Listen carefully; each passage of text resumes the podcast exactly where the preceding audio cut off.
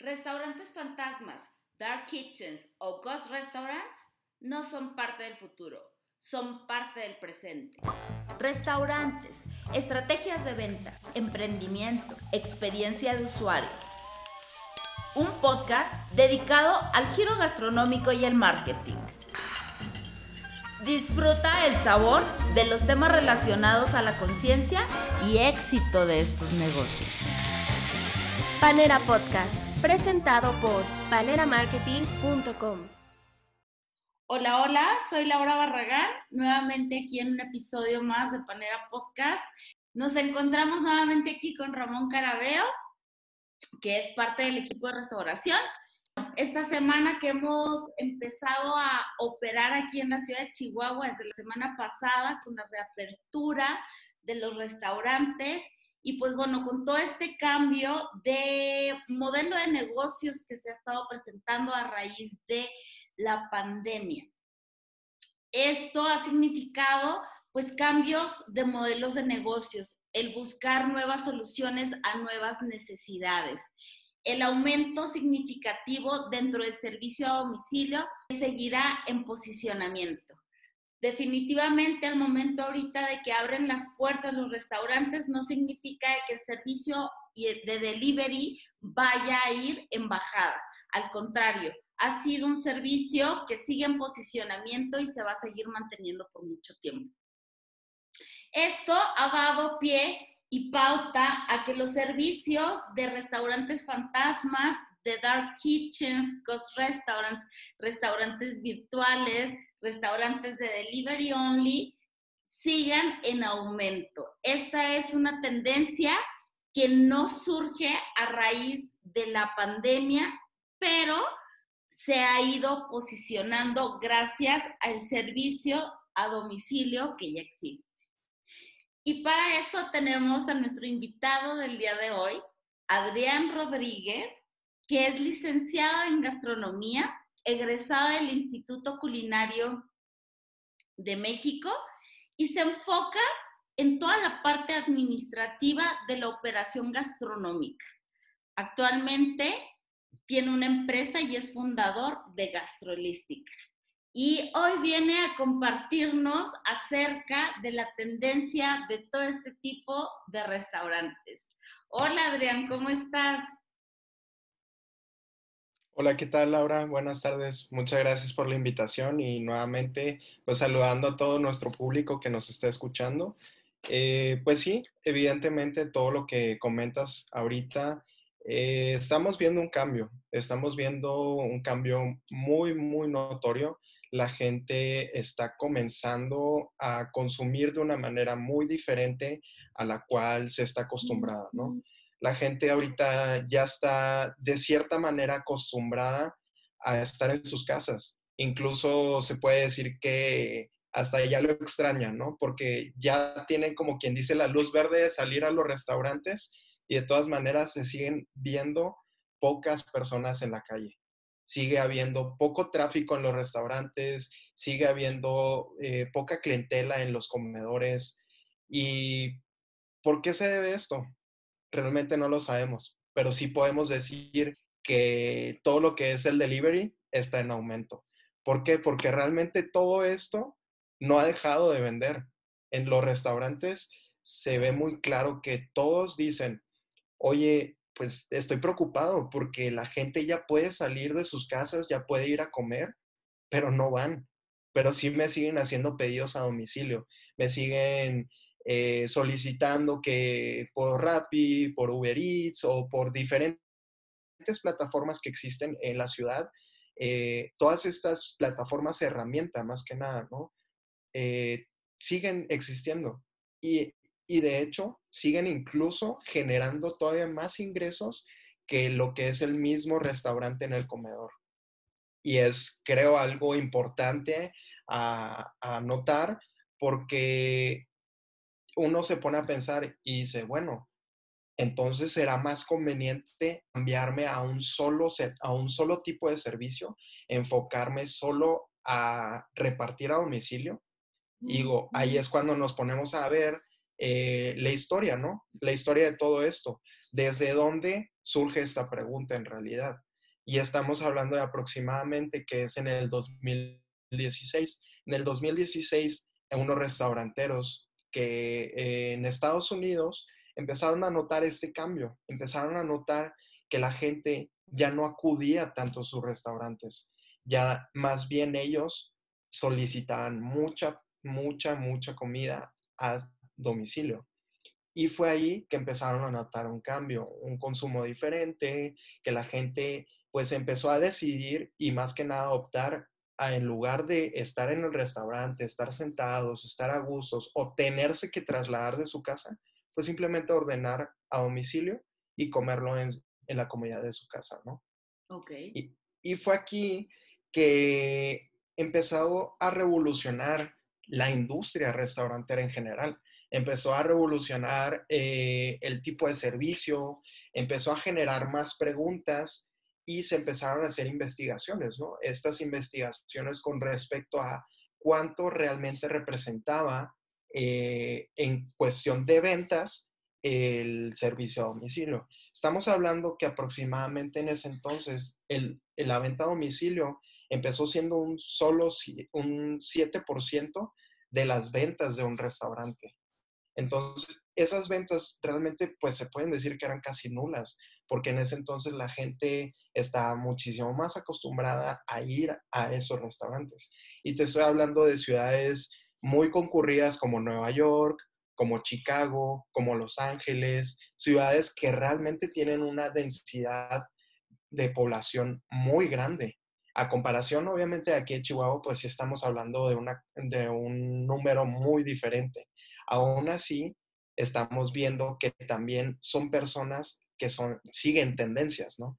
Que siguen tendencias, están eh, acostumbradas, no sé, a ir a los food trucks, están acostumbradas eh, a tener un diferente modelo de negocio y más que nada restaurantes de diferente eh, cocina. Puede ser un restaurante de cocina italiana, puede ser un, un restaurante de cocina fusión. Y aquí es cuando la gente empieza a pues buscar más panoramas, ¿no? Y creo que también aquí en esta parte nos podrá complementar Ramón en cuestión de la estadística, pues qué es lo que ha pasado, ¿no? A lo largo de estos años, qué es lo que realmente ha pasado con respecto al delivery y hasta qué punto hemos podido llegar ahorita. Sí, aquí es importante, digo, vamos también a todas las personas que nos están escuchando, vamos a compartirles qué es una dark kitchen, un ghost restaurant, ¿no? O sea, aquí vamos viendo cómo va cambiando esta, este modelo, ¿no? El modelo surge a través del delivery, de la necesidad del servicio a domicilio. Pero hace pocos años, no sé si tú sabes, Ramón, desde cuándo surgen realmente las dark kitchens. Mira, eh, ¿qué tal? Buenas tardes. Este, ¿Qué onda, amigos de restauración? Buenas tardes, Laura, Adrián. Mucho gusto, bienvenido. Este, Laura, pues nuevamente, ¿verdad? Sí. aquí, ahora pues falta saludos a Octavio, que está en su casa cambiándole el vato también, echándole duro. Eh, pues bueno, mira, complementando y contestando, complementando lo que menciona Adrián con respecto a las estadísticas y contestando la pregunta tuya con respecto hace cuánto existen pues este tipo de concepto. Este tipo de concepto en realidad ha de tener tres, cuatro años. Eh, hay algunos negocios, algunas marcas que, que ya están muy, bueno, así que son los punta de lanza, los que innovaron, pero son tres, a pesar de que están dentro del mismo concepto, cada uno es una ramificación. O sea, por ejemplo, Kitchen United tienes, y luego tienes Cloud Kitchens, y luego tienes otro que se llama Boo Food, así como que Boo, de, de, de Boo, cuando te asusta un fantasma, ¿no? Este, Kitchen United es una, es una empresa que se dedica a rentarles espacios a aquellas, aquellos pequeños o microempresarios o mini microempresarios que tienen su puestecito, que tenían su food truck, pero que todos los gastos fijos, pues en realidad no, no les da tanto, ¿verdad? O sea, para poder hacer una inversión de ese tipo y, y formar una infraestructura, les es costoso. Entonces, pero ellos existen aproximadamente hace tres o cuatro años y han ido creciendo eh, periódicamente, ¿eh? no han tenido todavía un boom, a pesar de que en sí el, el modelo de negocio como concepto está súper fregón.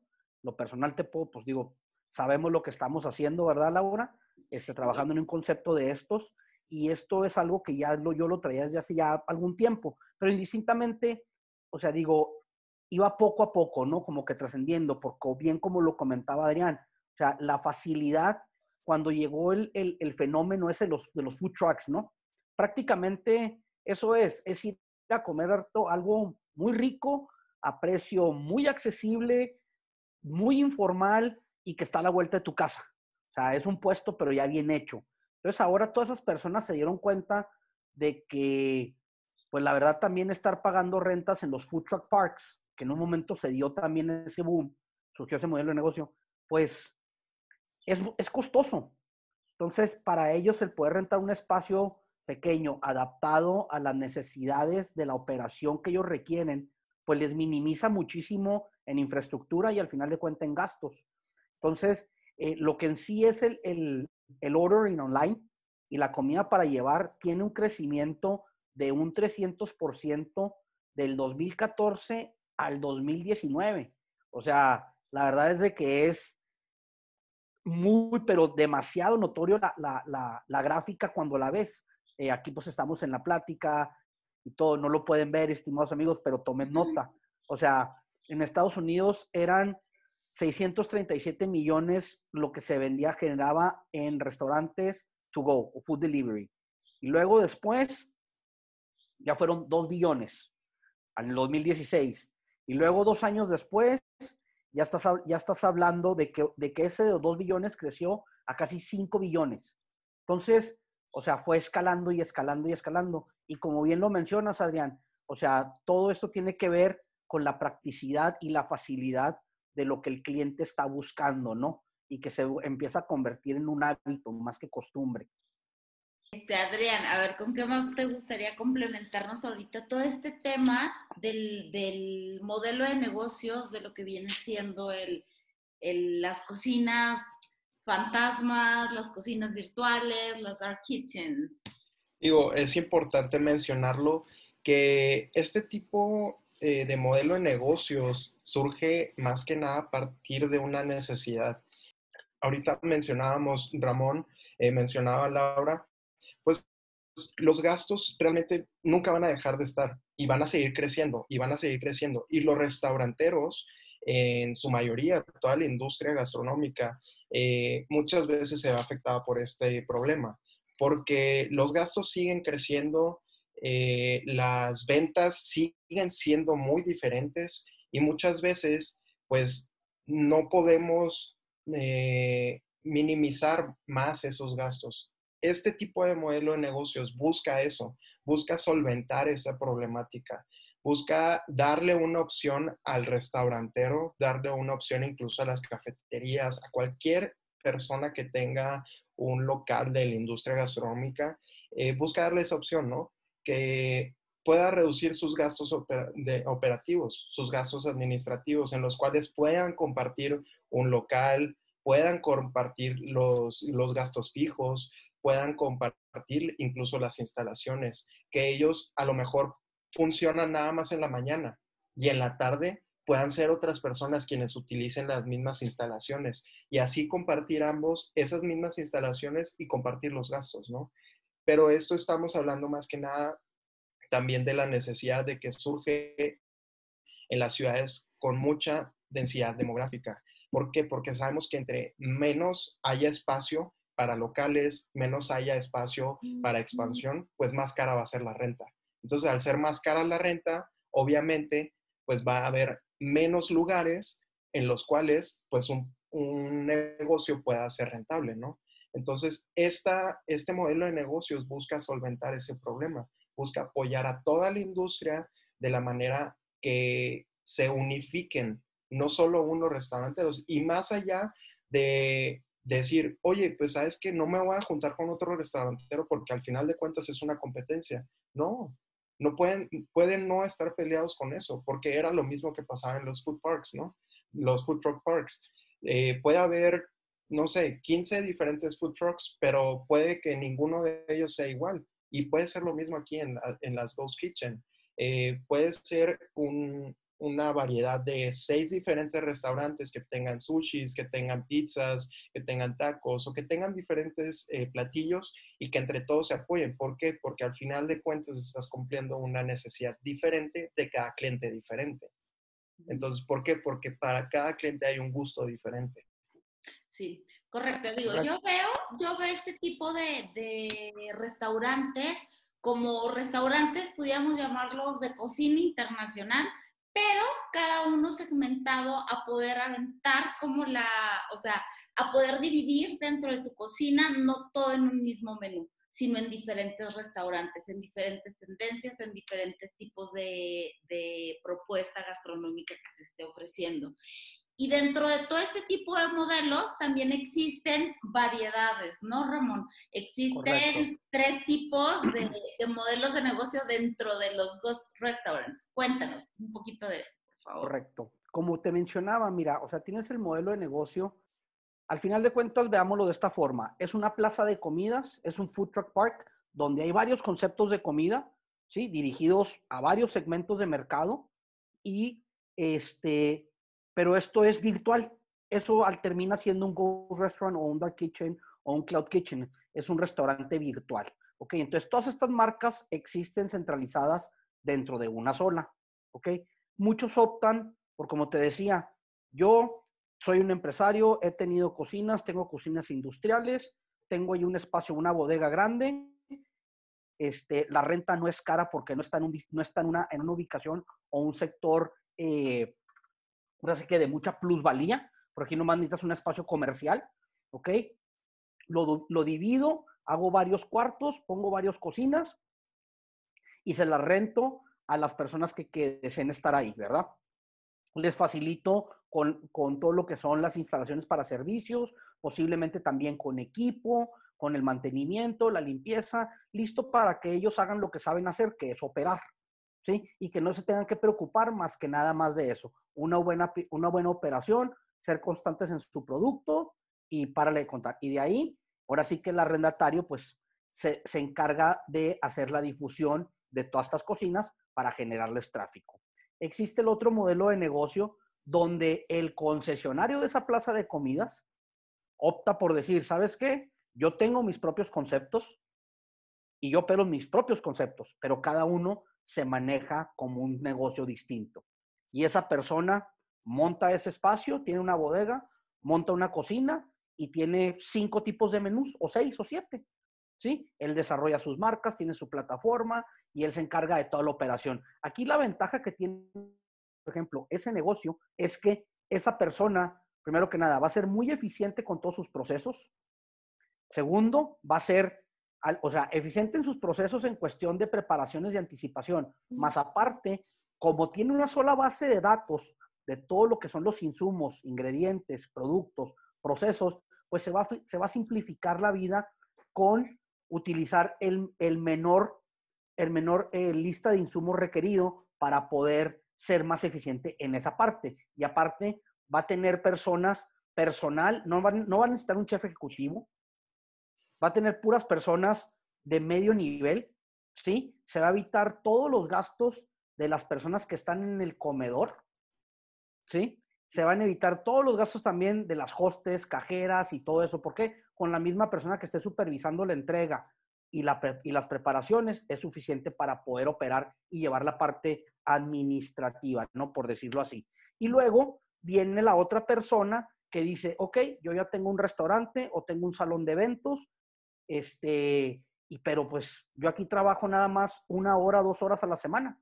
Bueno, pues se la voy a rentar y le renta los espacios a ciertas personas que tienen sus negocios de, de, comida, este, y ahí preparan sus alimentos, ¿verdad? Y desde ahí distribuyen y ellos se mueven cada quien por su propio lado, ¿no? Cada quien tiene sus redes sociales, su webpage, su app, lo que sea, su forma de difusión. Entonces, estos son como que los tres tipos de, de de vertientes que hay o los tres tipos de hijos que puede tener un Ghost Restaurant. Ok, perfecto. Digo, me encanta a mí esta, este modelo de negocios y creo que muchas de las personas que nos estén escuchando posiblemente digan, no, pues padrísimo, mejor dejo de operar mi restaurante con puertas abiertas hacia los comensales y lo convierto en un ghost restaurant. Me imagino que dentro de todo esto, evidentemente, dentro de esta historia preciosa que suena un ghost restaurant, tiene, tiene su chiste operativo, ¿no? O sea, a diferencia de poder tener un restaurante físico con un local con puertas abiertas. ¿Cuál pudiera ser esta diferencia realmente? Porque, pues bueno, a nivel operativo, ¿qué es lo que implica realmente tener un ghost restaurant? Creo que aquí en esta parte es muy importante recalcar eh, los detalles, ¿no? Los detalles que una persona busca al, acudir a un restaurante. Muchas veces eh, un cliente al ir a un restaurante pues busca satisfacer ya sea una necesidad, busca tener alguna nueva experiencia o simplemente busca eh, pues conocer un nuevo lugar, ¿no? Entonces, el modelo de negocios Ghost Restaurant realmente lo que simplifica es también, más que nada, tener una necesidad. O sea, cumplir una necesidad y sobre todo el tener una interacción directa con el cliente. Aquí nos estamos enfocando más que en la interacción directa con el cliente de verlo físicamente en el packaging.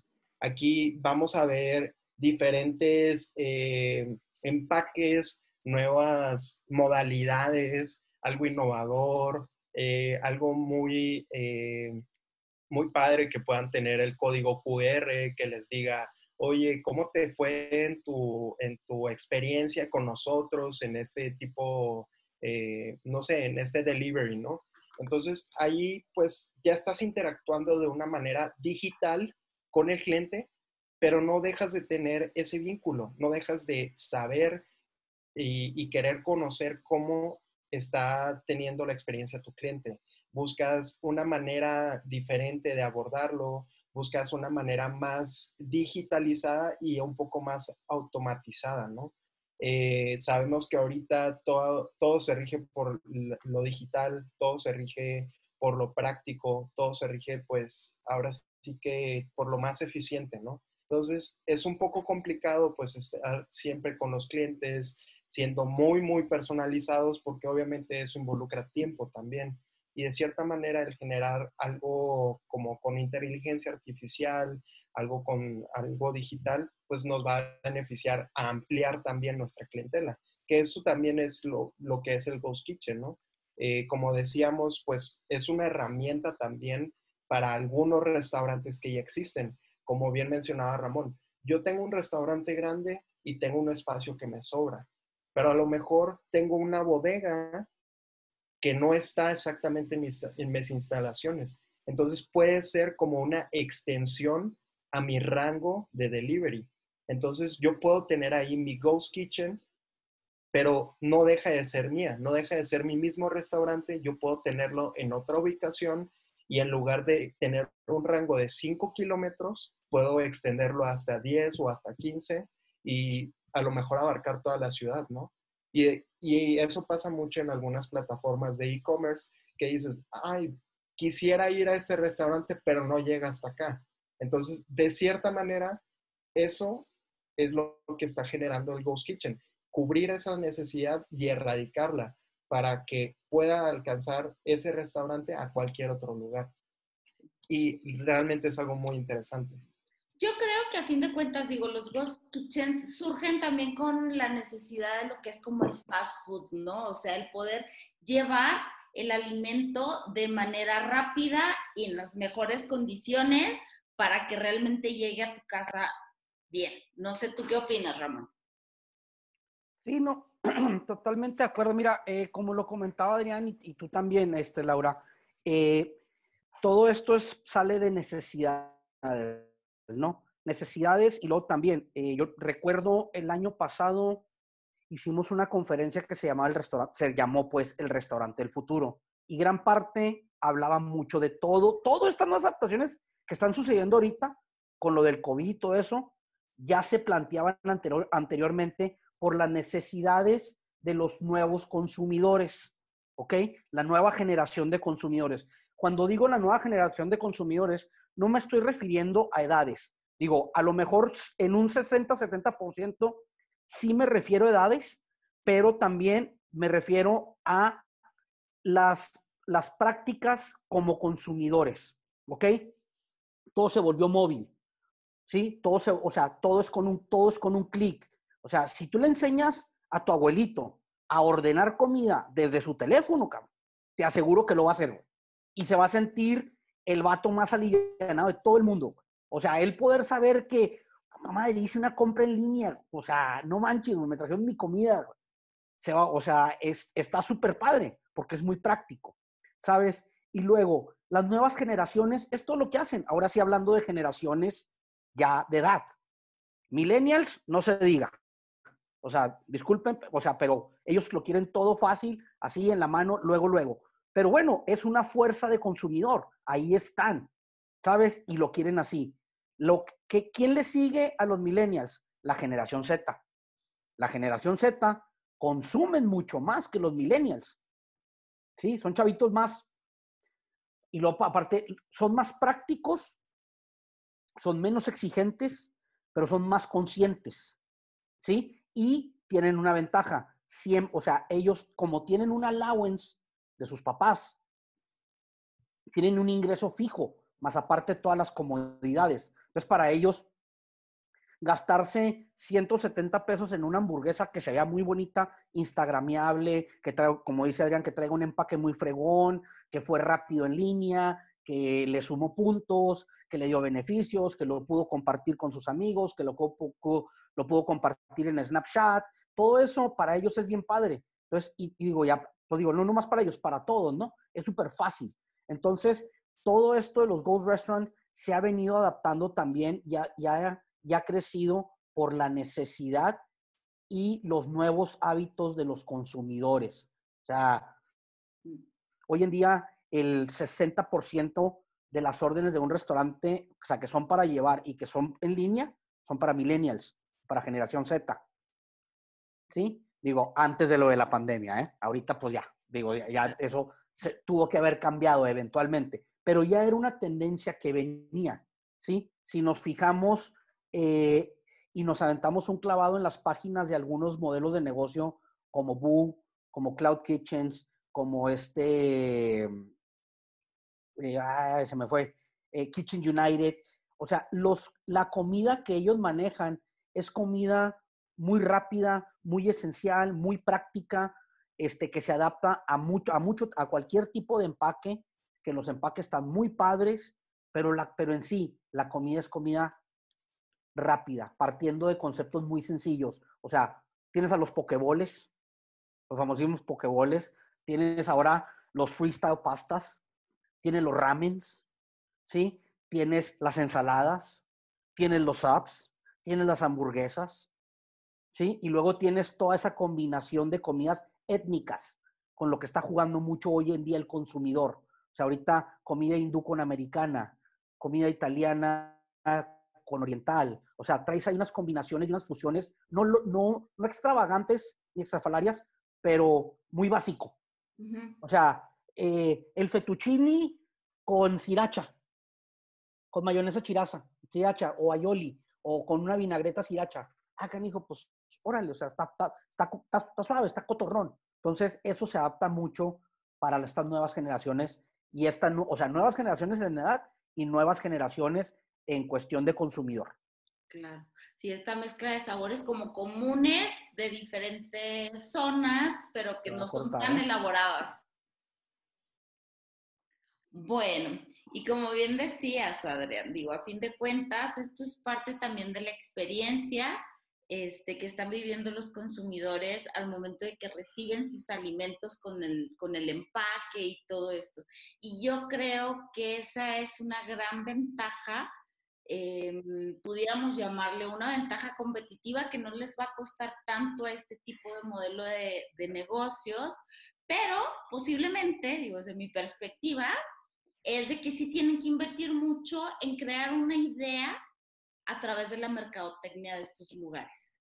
Cosa que ahorita los restaurantes que ofrecen un servicio a domicilio, pues ellos ya tienen su experiencia dentro del restaurante y las personas ya conocen en su mayoría el lugar y lo único que hacen es pedir a domicilio estos lugares.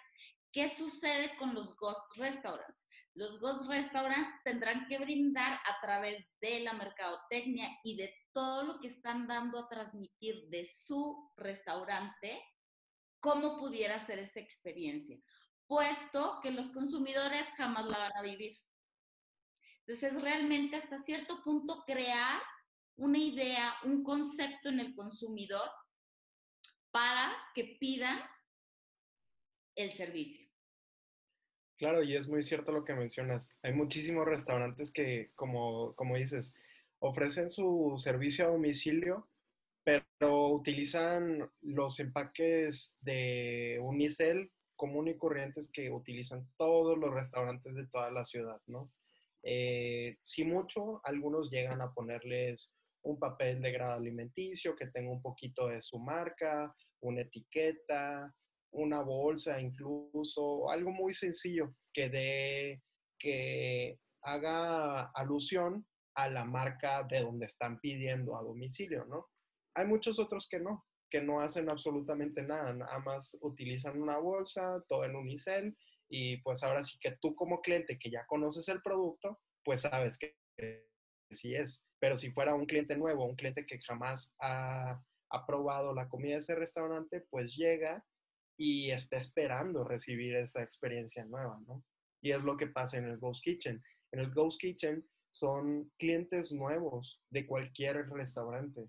Son clientes que no han tenido interacción incluso con alguno de ellos y no conocen la marca, no conocen ni siquiera los colores de la marca. Entonces, ahí esa es una parte muy importante también porque estás, eh, estás generando un vínculo con el cliente desde otra perspectiva, ¿no? Eh, estás eh, ya entregándole a tu cliente un, empaque diferente, un empaque más bonito, un, cuidado que le estás poniendo, eh, ahora sí que le estás poniendo mucha atención al empaque, que muchas otras veces no se hace, porque este realmente es el valor agregado de una Ghost Kitchen. A comparación de un restaurante en físico, pues es el ir a comer al restaurante. Mm, exacto, sí, yo creo que sí es todo este conjunto, ¿no, Ramón? ¿Tú cómo la ves? Digo, ahorita que estamos con todo el desarrollo de, estos Ghost Kitchens también, este, pues bueno, tenemos que ir creando y fomentando, ¿no? Pero también tenemos que tener dentro de, o sea, tenemos que tener muy claro qué es lo que se está ofreciendo el producto, el servicio, que, a ver, ¿qué, qué, nos, ¿qué nos aportas en todo esto? Basado, basado en eh, cuáles son los puntos que hay que atacar en un, o sea, ahora sí que la experiencia del cliente, llámale servicio donde el cliente no toca el restaurante. Puede ser Ghost Kitchen, puede ser To Go, porque al final de cuentas el producto final termina siendo eso. ¿Sí, ¿Sí me explico? Entonces, lo que hay que cuidar ahí, primero que nada, es o sea, ¿qué es lo que ofreces? ¿Qué producto ofreces? Sí, que sea práctico, que no esté caro, porque en una encuesta que se realizó, este, salió en la, investigación que el 37% de la gente decía, ¿por qué, ¿por qué no pedir online o por qué no pedir to go? Y el 37% dijeron, muy caro. El 23% dijeron, preferimos ir y, o sea, pedirlo en el restaurante, esperarme un rato y llevármelo. El 18% dijo es que él no tienen, no tienen servicio a domicilio. Tienen orden y recoge, pero no servicio a domicilio. ¿Sí? El 17% dijo es que me da la impresión de que puede durar mucho el tipo de comida. O sea, que el tiempo, el tiempo de espera va a ser largo. ¿Sí? El, un 17% dijo, no, no me conviene, prefiero ir a los lugares. Un 14% dijo, eh, el tipo de comida, pues son limitados lo que en realidad te llega bien. Posiblemente cuando uno dice, voy a ir a comer a un restaurante, dices, órale, eh, una burger. Ah, órale, chido, una burger y unas papas, fregón. Pero como que una burger y unas papas para llevar, ya sabes que las papas no van a llegar completamente crispy o algo así. sabemos que hay algunos platillos que, que de antemano dices, híjolas, pero va a llegar todo batido pero aún así, o sea, entonces eso influye. Ok, lo otro es, tiene que ser muy fácil, ¿sí? La manera de ordenar. Tiene que ser muy práctica, tiene que ser muy ágil y tiene que ser rápida. Es distinto que sea ágil a que sea rápida, ¿ok? Y también tiene que ser muy explícito en la forma de qué es lo que van a ordenar, sobre todo aquellas cocinas que tienen ciertas variantes. Ejemplo, alitas. Ah, ¿qué quieres? ¿Alitas o boneless? Y este, ¿qué, qué sabor de salsa? Puedes escoger tres. o sea, como que, ay, güey. Bueno, pues todo eso lo tienes que tener, porque si muchas veces para un mesero en físico tomar esa orden le es complicado y a ti como cliente te resulta siendo así como que dices, hijo, güey, si me habrá entendido este cabrón, güey. Si te quedas así, imagínate ahora cuando es online. Entonces, y si es, y si es robotizado, pues con más razón tienes que tener todos esos filtros. Entonces tienes que tener mucho cuidado con ese setup. Después de ahí viene lo que, ahora sí, lo que mencionas, Adrián, el empaque. El empaque es sumamente importante, cañoncísimo. O sea, desde que diseñas la comida, tienes que ver dónde la vas a empacar. O puedes partir de lo siguiente, ¿qué empaques quiero utilizar? ¿Y qué comida se le puede adaptar a, esa, a ese empaque? Para que no llegue batido, para que llegue fresco, para que llegue caliente, que llegue buena presentación, ¿sí? Que al momento de que lo abran, ah, canijo, se proyecta igual que como si estuviera en un platillo, o a lo mejor, muchas veces hasta mejor, ¿eh? Hay platillos que se ven mucho más padre en empaques to go que en un plato montado. Sí. O sea, no sé, hay miles de ejemplos que se pueden hacer. O sea, aquí depende mucho de la creatividad, ¿sí? Para ambas partes. Y luego tenemos la otra parte, el cerrar la orden. Una cosa es poner la orden y otra cosa es saberla cerrar. Es distinto. ¿Ok? ¿Cómo cierras la orden? ¿Qué es lo que pides? ¿Cómo verificas y cómo aseguras? En un restaurante, el mesero que no te repite una orden de cuatro o cinco personas cuando le hicieron ciertas eh, eh, opciones o, o, le dieron ciertas indicaciones, esto viene sin cebolla, esto lo quiero sin mayonesa, esto lo quiero así, y el cuate no te lo repite, te quedas así como que, híjola, güey. A ver si el vato, o sea, a ver si sí lo trae bien. Dependiendo también el tipo de mesero, pero aquí estás hablando de una persona física. ¿Ok? Entonces, el cómo cierras la orden tiene que ser bien importante. ¿Por qué? Porque eso te da pie a que minimices el margen de, margen de error. Y luego viene la otra, la entrega. Para mí, en lo personal, la entrega es la parte más importante de todo. ¿Sí? Porque es donde terminas, es la cereza del pastel. Es, bueno, no, bueno, ni siquiera la cereza del pastel. Ahorita viene otra parte de las que es la cereza del pastel. Pero la entrega, sumamente importante. Una entrega personalizada, ¿qué significa? Que la persona que llegó hasta, o sea, a dártelo en tus manos, llámale Uber, llámale lo que sea, a ver si es un, un third party como es Uber, como es Rappi, o saber cómo le haces para asegurarte de que el cuate le lea al cliente, oye, aquí está tu orden. Pediste unos tacos y son sin lechuga pediste unas fajitas que vienen sin cebolla, pediste unas flautas con el arroz este que no lo querías mexicano, lo querías blanco, querías esto, o sea, todas esas especificaciones se lo tienes que repetir una vez que haces la entrega. Y con esto te aseguras algo más que te pueda hacer falta, quedas satisfecho con tu orden. Si la persona te dice, sí, perfecto, te puedes subir al carro y te regresas. Porque no hay nada más desagradable para un consumidor que te llegue una comida que llegues a un drive-thru, que llegues a recoger la comida o que te llegue tu comida, lo agarras bien confiado, bien confiado, confiado te agarras la bolsa, te la llevas a la cocina, lo abres y no es lo que pediste, te faltan platillos, la comida es un, o sea, un verdadero desmadre, está toda batida, te faltan cubiertos, te faltan servilletas. ¿Y qué puedes hacer? ¿Qué puedes hacer? Ahora, o sea, eso es del consumidor. Ahora, imagínate tú dueño del negocio, ¿qué puedes hacer? Si tardaste 40 minutos para llevarle la comida y posiblemente, o sea, ya te están hablando para, para quejarse y tu repartidor todavía ni siquiera regresa. ¿Sabes? Ahora, eso del Uber Eats, yo la, en, lo personal, yo ya no lo comparto, ¿eh? Para nada. O sea, Uber Eats y Rappi y todo eso, para empezar, es unos estafadores. El 30% de comisión no manches, pues es lo que es la utilidad, cabrón. y ahorita pues menos. Entonces es preferible invertirle en un, en un departamento de entrega propio que estarle dando el dinero a Uber. O sea, Si vendes 30 mil pesos a la semana, son 10 mil. Con 10 mil baros por semana, puedes hacer muchas cosas. ¿Sí? Este, y por último es, ahora sí, el seguimiento a cada una de las órdenes. Eso sí es la cereza en el pastel. Es como cuando al terminar llega el mesero y te pregunta, oye, a ver, o sea, te entrega los platillos y te dice, oiga, caballero, ¿puedes cortar tu, o sea, tu corte, le puedes dar una, una, cortada, a ver si es el término correcto, correcto, y si no, rectificarlo? Ah, órale, perfecto. Y luego te ofrece, te ofrece el digestivo y te ofrece esto. Y al final del día el cuate llega y te dice, ¿sabes qué? Muchísimas gracias, gracias por tu tiempo, te agradezco. Mi nombre es fulano de tal, te espero la siguiente vez, pregunta por mí, te queremos, o sea, aquí te esperamos pronto. Acá, ah, hijo, órale, güey. O sea, eso ya termina concluyendo y concretando la experiencia. ¿Cómo lo traducimos esto a un servicio de para llevar o en un ghost restaurant? Bien sencillo. Todas las órdenes que se pongan en un día, el gerente en turno al final del día agarra el teléfono y les hace una llamada personalizada. ¿Por qué? Porque también ya de esta manera ya tocaron base con un ser humano. Todo siempre fue en línea, fue automatizado. O sea, no, fue poca la interacción que tuvieron con alguien en, eh, sí. ¿Sí me explico? Entonces, el tener una llamada de atención por parte de alguien, sobre todo del gerente, a tu casa, preguntarte, oye, ¿qué tal estuvo tu pedido? Claro. ¿Qué le vas a decir?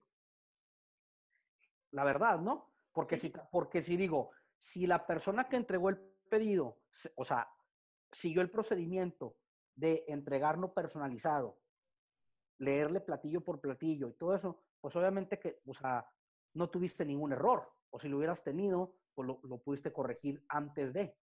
¿Sí? ¿Sí? tiene lógica lo que, lo que digo? Sí, claro. O sea, todo este factor humano es ya la cereza del pastel. Todo lo hice como ahorita va toda la tendencia.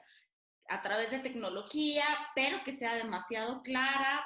¿Por qué? Porque no deja de ser un servicio de comida rápida. Y aquí yo creo que los restaurantes lo que tienen, en lo que se tienen que fijar mucho quienes quieran arrancar este tipo de negocios, es precisamente en tener controlado el proceso de que sea comida rápida, de que lo puedan entregar.